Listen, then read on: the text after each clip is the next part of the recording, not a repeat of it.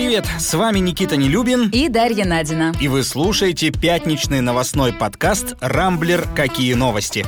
Мы туристов очень любим, но не надо в этом году к нам приезжать. Песков тусуется где-то без Путина. Что я? Даже рыба вон вернулась в очистившиеся каналы Москва-реки. Это ведь признак того, что тяжелые времена скоро останутся позади. Взяли индюка, сунули в мешок, сели в электричку и уехали с ним в Юрмалу.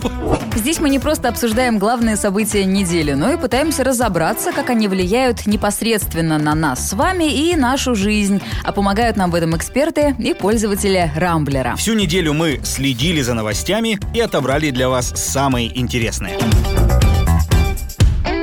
Скоро во всех странах Европы коронавирус – похититель Рождества. Да, уже официально можно заявить о том, что пандемия изгадила нам все праздники. Карантин в Германии, например, продлевают до 10 января. В Питере во время каникул будут закрыты рестораны и музеи, а власти северной столицы так прямо и говорят – мы туристов очень любим, но не надо в этом году к нам приезжать. Власти Москвы тем временем не планируют дополнительные ограничения в новогодние праздники. Вместе с тем рассчитывают, что действующие запреты снимут, бессмысленно. Они будут действовать как минимум до середины будущего года, заявили в мэрии в четверг. Кстати, проблема не только у нас, а наших соседей. В Лос-Анджелесе вон объявили всеобщую самоизоляцию. Хотя, вроде как в апреле следующего года там все-таки хотят провести церемонию Оскара в обычном формате. Ну и, кстати, раз уж заговорили о США, бывшие американские президенты задумали необычную телевизионную кампанию. Барак Обама, Билл Клинтон и Джордж Буш будут прививаться в прямом эфире, чтобы вдохновить своих сограждан повторить этот опыт.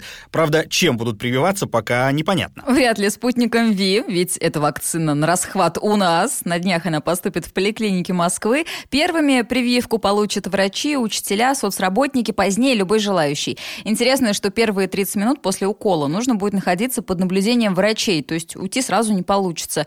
В общем, я вангую большие очереди и нарушение норм социального дистанцирования. Ну, оно и понятно, что нужно будет будет полчаса хотя бы подождать, потому что не дай бог, что случится. Кстати, любопытно, что вакцина поступит в поликлинике раньше, чем в медицинских журналах будут опубликованы результаты третьего этапа испытаний. Я напомню, чем конкретно он завершился, нам до сих пор никто так и не рассказал. Зато каждый день мы узнаем о новых рекордах заболеваемости и смертности. Очередной максимум более 28 тысяч новых случаев за сутки был установлен в четверг.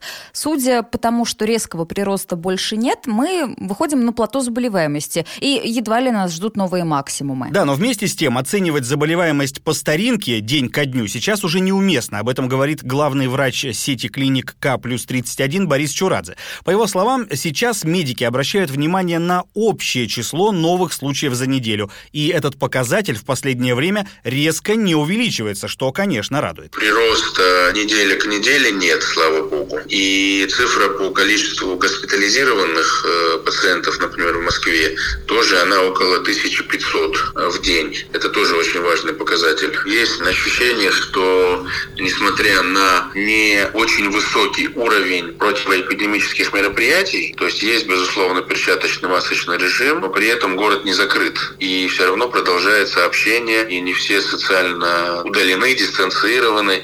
И на этом фоне, конечно, достаточно высокая заболеваемость, но при этом э, нету дальнейшего роста и растет, что радует, растет популяционный иммунитет. Есть даже э, предположение, что он достигает 50%, но как минимум 30%. Но вернемся к праздникам. Уже очевидно, что нас ждут самые унылые новогодние каникулы. Попасть в театр не выйдет, корпоративов не будет. По последнему опросу 80% компаний проводить их не планируют. Горнолыжные склоны в Подмосковье не факт, что откроются, зато работают катки. Самый популярный и модный на Красной площади уже залили. Да-да, на открытие даже не сразу смог попасть пресс-секретарь президента Дмитрий Песков. Была очень смешная история. Девушка-хостес его просто не узнала, хотя как можно. Но потом получила нагоняй, и Пескову таки выдали коньки. Не знаю, как ты, а я с трудом принимаю тот факт, что Песков тусуется где-то без Путина. Они в моем сознании всегда должны быть вместе. Да-да, и в масках обязательно. Тут, кстати, благосфера пару дней активно так бурлила из-за того, что Путин приехал в Саров, общался там с кучей людей, руки всем жал, а сам без маски и перчаток. А ведь президент у нас из группы 65+.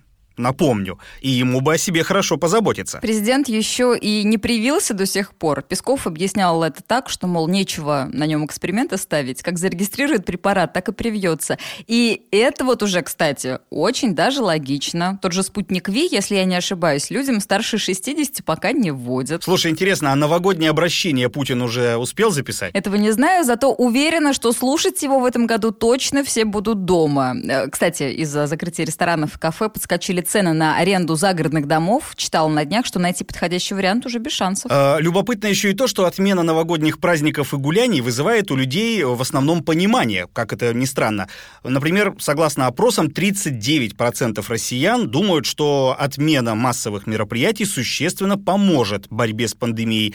30% уверены, что это поможет, но не существенно, и категорически не принимают даже легкую форму карантина, всего 23% респондентов. Вот ты, Даш, к какому лагерю больше относишься? Я отношусь к первому лагерю, потому что действительно в праздники все любят обниматься, целоваться, ходить по ресторанам, вот это вот все. А, это все к чему ведет? К тому, что через неделю у нас опять будет скачок по заболевшим. Так что нет, посидим по домам, ничего страшного, зато больницы не будут переполнены. И врачи, наконец, тоже выдохнут хоть немножко. У них ведь тоже праздники, они, бедняжки, уже год не отдыхают. Ну, тут я с тобой согласен, я тоже точно не из меньшинства. В принципе, когда вот весной в Москве ввели эти жесткие ограничения, ограничений. Я к ним достаточно быстро адаптировался, особенно к пропускам. Там можно было путем всяких нехитрых манипуляций спокойно выезжать чуть ли не по нескольку раз в день. Во-вторых, как автомобилист я массу плюсов ощутил, потому что ездить по городу всю весну и лето было одно удовольствие. Вот в те дни столица для меня действительно похорошела. Что я, даже рыба вон вернулась в очистившиеся каналы Москва-реки. Вот. Ну и потом статистика все-таки показала, что ограничения эти работают, был действительно существенный сильный спад, так что я тоже, пожалуй, за. Мне вот что интересно. Мы здесь в Москве и в Питере, значит, такие все переживаем. Пандемия, коронавирус, все закрыть, все запретить. А в регионах, я смотрю, расслабились некоторые руководители. В Казани, например, в новогоднюю ночь рестораны будут работать до трех часов утра. И не только в Казани, в Башкирии, я так понимаю, тоже разрешили заведениям общепита работать в новогоднюю ночь круглосуточно. Но, с одной стороны, можно порадоваться тех москвичей, которые не хотят сидеть дома тут у нас в столице и, наконец, наконец-то могут поехать потусить куда-то в регионы, заодно и страну посмотреть. Но, с другой стороны, ну, непорядок как-то. Короче говоря, москвичам советуем взять на заметку те регионы, о которых мы сейчас говорили. Во-первых, действительно, и Россию увидите, и уж точно выйдет дешевле, чем в столице. Ну что, можем друг друга поздравить. Мы, наконец, живем лучше, чем в Европе. Да По ладно. крайней мере, экономика нашей страны из-за пандемии падает куда медленнее, чем в странах ЕС. Алексей Кудрин на днях заявил, что по итогам года мы просядем на 4,5%, в то время как Европа потеряет 8, а то и 9%. Еще хуже дела Великобритании, нечего было откалываться от ЕС, там минус 11% по прогнозам Кудрина. Интересно, что с его оценкой согласны и другие экономисты. Правда, есть небольшой нюанс. Европа падает падает быстрее, но и восстанавливаться она тоже будет достаточно быстро. А вот России из ямы коронакризиса придется выбираться бог знает сколько месяцев, если не лет. Еще несколько неприятных цифр от Кудрина. Ну, точнее, всего одна, зато какая. 2020 год принес бедность миллиону россиян. Ровно столько человек из-за пандемии оказалось за чертой, где уже, по официальным данным Росстата, 18 миллионов человек. Да, ну, кстати, коронавирус на днях зацепил своим поганым крылом и самого Кудрина, так что... Пожелаем здоровья. Да, но возвращаясь к падению доходов, оно ведь произошло почти у всех, и обнищание заставило россиян задуматься о будущем. Всероссийский опрос недавно провели специалисты Банка Открытия, и согласно их данным, 45% наших граждан хотят увеличить доходы в 2021 году.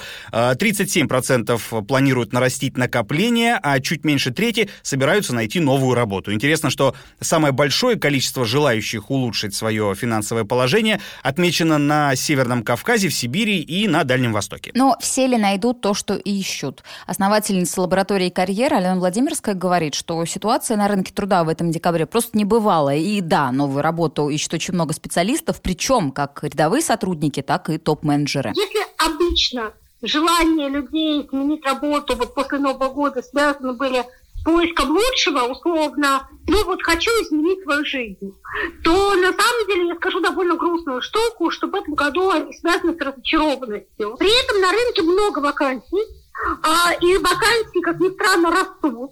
А, и декабрь для этого не бывало. Обычно в декабре все вакансии схлопывались, а в этом году вакансий очень много, потому что компании стали выходить из какой-то такой карантинной ситуации, э, понимать, когда же будет развиваться их экономика. Вообще в этот канун Нового года как никогда мало надежд на будущее. На фоне кризиса в стране подскочили продажи антидепрессантов и хлеба. Это два маркера таких тяжелых времен. Э, курс рубля нестабилен, но, знаешь, оптимист даже в темные времена увидит лучик света. Недавно читал тут сводки ритейлеров по итогам «Черной пятницы». И знаешь, какие товары были в топе? Так. Все для красоты. Косметика, одежда и прочие всякие ваши женские бьюти-приблуды. Барышни наши даже перед лицом смерти стараются быть еще краше. Это, с одной стороны, попытка, ну, как-то скрасить, да, серые будни. Я и сама, честно скажу, четыре посылки с одеждой заказала упал в Черную пятницу и после нее. А с другой стороны, это ведь признак того, что тяжелые времена скоро останутся позади. Вот как было сто лет назад, во время Испанки и Первой мировой. Все одевались в скрывающую тело одежду, маски, всякие длинные перчатки и так далее. А уже в 20-е годы женщины освободились от корсетов длинных юбок, в моду стали входить мини-платья, всякие то есть, короткие стрижки под мальчика, яркий макияж. Надо же было как-то привлечь внимание выживших мужчин. Так же было и после Второй мировой. Пышные юбки, рюши, банты, Марлин Монро, вот это все. Короче, кончится пандемия, кризис, и тогда заживем. Наденем свои платья, завяжем рюши, навьем кудри, и все будет хорошо. Ну да, хоть какая-то от него же польза должна быть. Вот девчонки с новой силой расфуфырятся, хотя мне, как семейному человеку, конечно, радости от этого не шибко много. Ой, да ладно тебе, глаза-то у тебя никуда не делись из-за наличия кольца на пальце. Это да. Ну, кстати, возвращаясь к итогам э, «Черной пятницы», мы уже об этом кажется, говорили с тобой на прошлой неделе. Россияне же в этом году потратили какое-то немыслимо рекордное количество денег, и это в условиях эпидемий, кризиса, массовой безработицы. И я тут же вспомнил времена лихой своей юности, когда мы собирались компанией, скидывались последними деньгами на выпивку, а когда она заканчивалась, у нас каким-то необъяснимым фантастическим образом находились еще какие-то рублики. Потом еще. В общем, могли всю ночь гулять вот на эти на последние. И так, судя по всему, и сейчас. Мы слишком часто используем выражение «ушла эпоха», но вот сейчас оно, конечно, выглядит актуальным, как никогда. Анатолий Чубайс уходит из Роснана и, возможно, вообще из публичного поля. В госкорпорации он проработал с ее появления, то есть целых 12 лет. В 2008-м Роснано фокусировалась на нанотехнологиях, но постепенно превратилась в такого государственного инвестора с очень широкими интересами в области высоких технологий. Ну и, конечно, в мем, как и Сколково, например что там за стартапы, чем там сотрудники занимаются, темный лес для рядового потребителя новостей, в том числе для меня. И для меня тоже. Что создали, что внедрили на базе Роснана, я вот тебе так с кондачка не скажу точно, но видел на днях любопытные цифры. Знаешь что? Государственные инвестиции в Роснана которые были вложены, они ведь все окупились. Да ладно. В 2008 году государство вложило в эту госкорпорацию 130 миллиардов рублей. За это время созданные ею заводы принесли в бюджеты всех уровней более 150 миллиардов. Ну и плюс рабочие места, зарплаты, все остальное. Предприятие, в которое вложило деньги Роснана, работают в 39 регионах страны. Э, видимо, собственно, эти успехи и имел в виду Анатолий Чубайс, выступая перед коллегами, участниками Конгресса предприятий наноиндустрии. Ну, так случилось, что для меня это последний конгресс и последний день работы компании. Поэтому я еще раз хотел бы обратиться и к сотрудникам ФИОПа. Мы как-то всегда э, не дохваливаем вас. Это неправильно и несправедливо. И к сотрудникам наноцентров, и к нашим стартаперам а обратиться со словами благодарности. А нам не стыдно посмотреть на то, что сделано. Мы добросовестно выполнили ту миссию, на которую, которую на себя взвалили. А, да, конечно, ошибались, да, конечно, что-то не получалось. Но, несомненно, и то, что наноиндустрия России создана, собственно говоря, об этом сказал Владимир Владимирович Путин, как все мы слышали э, вчера. Это все, конечно же, важнейший нас результат. Слушай, ну тогда возникает справедливый вопрос. Если все так чудесно и радужно, почему Путин уволил Чубайса из Роснана и даже не встретился с ним лично, и даже по имени не назвал? Дмитрий Песков говорит, что такой встречи просто не было в графике президента, и планов э, тоже не было. чем дальше будет заниматься Чубайс, Песков тоже не знает. Медуза на днях писала, что, возможно, великий приватизатор бросит все свои силы на решение вопросов, связанных с возобновляемой энергией. Но лично я уверена, что чем бы ни занимался Чубайс, в обществе он поддержки точно не найдет. В нашей стране нет, пожалуй, большего раздражителя для россиян, чем он. Отвечал за приватизацию вор, за энергетику вор, за нанотехнологии нанотехнологичный вор. Ну, примерно такие эпитеты я встречаю в последние 20 лет. Сначала в сборниках анекдотов, потом в интернетах, потом в соцсетях. Да, ну о том, почему именно Чубайс занял такое место в общественном сознании, мы спросили политического аналитика и популярного блогера ЖЖ Бориса Рожина. Масса людей пострадала в результате его действий, связанных э, то есть, с приватизацией, то есть вот с теми шоковыми реформами, которые проводились в начале 90-х. Также он связан с, э, ну, скажем фальсификацией тех фигур 96 -го года, то есть это история, ну, с одной стороны, коробки Стоксеркса пресловутая, с другой стороны, не является секретом, э, что выборы Ельцина в 96 году, то есть там в сильной степени были, ну, фальсифицировались, то есть Чубайс был с этим связан. То есть, естественно, этому все припоминают. То есть он мог, э, то есть можно сказать, что вот в последующей работе он бы что-то доказал, изменил все отношения, но, как мы видели, de по работе в Руснана, каких-то небывалых успехов он там как управленец менеджер не добился. То есть и даже в госструктурах у него есть серьезные претензии по поводу этой его работы. И он э, устойчиво входит там, в топ-5 наиболее ну, людей, политиков, которым общество испытывает наибольшую неприязнь. Ты знаешь, я все эти чубайсовские преобразования застал, но мне тогда, по-моему, было лет 11 или 12. То есть я не особо задумывался над тем, хорошая эта идея приватизации ситуация или нет. Но глядя сейчас на то, к чему это привело, я думаю, что Чубайс нам всем, конечно, очень сильно подкузмил, потому что большая часть национальных богатств, если вообще не все, навеки осела в карманах вот этих вот владельцев заводов, газет, пароходов. Он, кстати, и сам в одном из интервью говорил, что тогда власти приходилось выбирать между бандитским коммунизмом и бандитским капитализмом. Согласен, дилемма сложная, и вполне возможно, что и коммунисты бы все разворовали к черту. Но история, как мы знаем, не терпит сослагательного наклонения, сейчас мы имеем то, что имеем.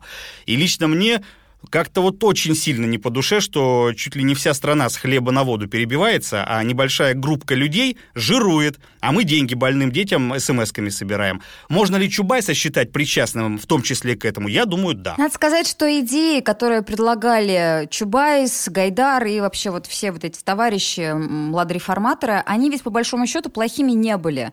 Но то, к чему привели это страшное дело, я тоже переживаю как большую травму развал Союза и то, каким образом его развал нахваливали. Но меня другое удивляет. Э, тот образ, который сложился вокруг Чубайса, как, знаешь, такого ученого, который вообще не очень в курсе того, что происходит на Земле. Пару лет назад смешная история, собственно, Авдотья Смирнова, его жена, рассказывала, что Чубайс, оказывается, посмотрел «Бригаду» только там в конце десятых годов. Да-да-да, я слышал Значит, это. и он вообще был не в курсе того, э, что это за сериал, что происходило якобы в 90-е, и был шокирован бандитизмом, показанным показанном на экране, и, мол, неужели это правда было? Вопрошал он. Ну, мне кажется, Видимо, это все такое лукавство. Ну, или ему просто не показывали из окна его лимузина, на котором он рассекал Москву, значит, в 90-е и в нулевые, что происходит там на улице. Поговаривали же еще, что его хотят чуть ли не в Арктику отправить. Вот мне кажется, там ему самое-самое место.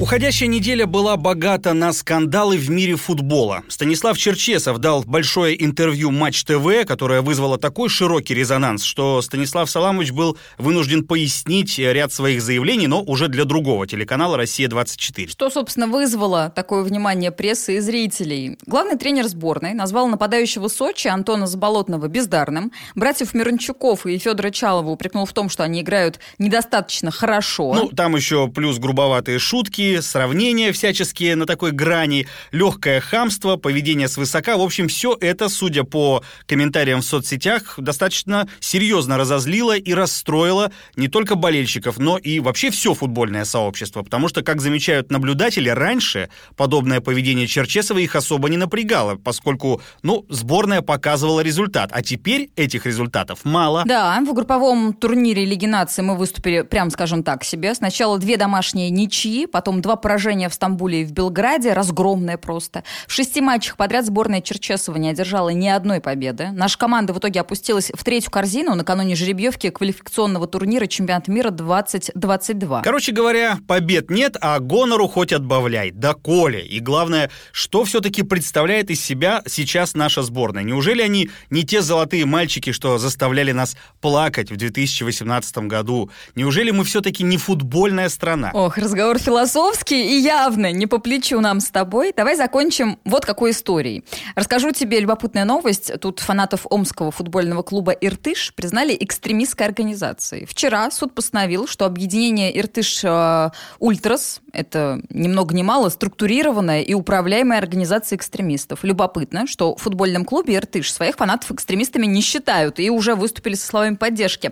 Вообще ходят слухи по соцсетям, что это заказуха со стороны какого-то конкурирующего клуба. Короче, опять настоящие страсти разворачиваются не на футбольном поле, а за его пределами. Да, ну я про эту историю слышал, и, кстати, насколько знаю, похожие случаи уже были лет 7 э, или 8, кажется, назад. Э, тоже к экстремистским организациям причисляли фанатские объединения, по-моему, из Кирова и набережных Челнов. И примерно с такой же формулировкой, дескать, там болельщики демонстрируют нацистскую символику, устраивают массовые драки, еще и втягивают во все это дело э, несовершеннолетних. То есть история повторяется, и почему сейчас такой шум вокруг этого подняли, ну, мне как-то непонятно. Другое дело, что большинство фанатских объединений, как правило, действительно очень сильно радикализировано. Достаточно посмотреть там на фотографии их участников. Не спорю, среди них много приличных людей, некоторых даже сам знаю и приятельствую, но всяких маргиналов там же тоже хоть отбавляй. И допустим, если сейчас вбить в поисковике словосочетание «футбольные фанаты», первое, что выдается, это хулиганы, отморозки и так далее и тому подобное. Я чисто по-женски всегда относилась плохо ко всей этой истории, потому что, ну, что хорошего в том, что ребята собираются и, значит, ходят, бьют морды друг другу по выходным дням из-за футболистов каких-то. Но вот сейчас стала старше, и, ты знаешь, гораздо спокойнее к этому отношусь. Более того, прям поддерживаю эти фанатские объединения. Потому что ведь действительно этим подросткам иногда ничего, кроме мордобоя не нужно. Так что пускай лучше они объединяются в футбольные вот эти свои объединения, бьют морды другим фанатам, потом вырастут, вся эта дурь у них из головы выбьется, и все будет хорошо. А вот сейчас запретили эту организацию, куда эти подростки пойдут? К настоящим экстремистам ведь могут примкнуть. Слушай, как-то не хотелось бы на минорной ноте мне с тобой заканчивать э, сегодняшний выпуск. Есть классная история, я сегодня так. услышал. Э, произошла в моей родной Латвии, в Риге. Там три мужика пьяных, может быть, тоже футбольных фаната, выломали забор э, в мини-зоопарке в местном. Он был закрыт на, из-за пандемии. Вот они, значит, туда проникли и украли оттуда индюка. Взяли этого индюка, сунули в мешок. Подожди, день благодарения уже прошел. Как-то поздно, нет? Да. Взяли индюка, сунули в мешок, сели в электричку и уехали с ним в Юрмалу на море. Слушай, так может они увезли его, чтобы индюку море показать? Как достучаться до небес? А что он будет рассказывать другим индюкам после того, как его зарежут. Я себе представил картинку, индюк увидел море, и знаешь, как в последнем эпизоде фильма «Бух». А знаешь что? Вот сейчас пандемия, я бы хотела оказаться на месте этого индюка. Я очень давно не видела море. Что, на этом пока все. Вы слушали пятничный новостной подкаст «Рамблер. Какие новости?». В главных событиях этой недели для вас разбирались Никита Нелюбин и Дарья Надина. Не пропускайте интересные новости, слушайте и подписывайтесь на нас в Google Подкаст, Apple Подкаст, Яндекс Музыки и Castbox. Увидимся на rambler.ru. Хороших вам выходных!